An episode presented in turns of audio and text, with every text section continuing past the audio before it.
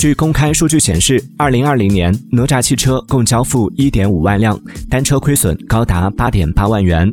二零二一年全年共交付六点九七万辆单车亏损仍高达四点二万元。而随着销量的上升亏损总额翻了一倍不止真可谓卖得越多亏得越多。外界分析这或许也是周鸿祎旗下三六零放弃增资的原因之一。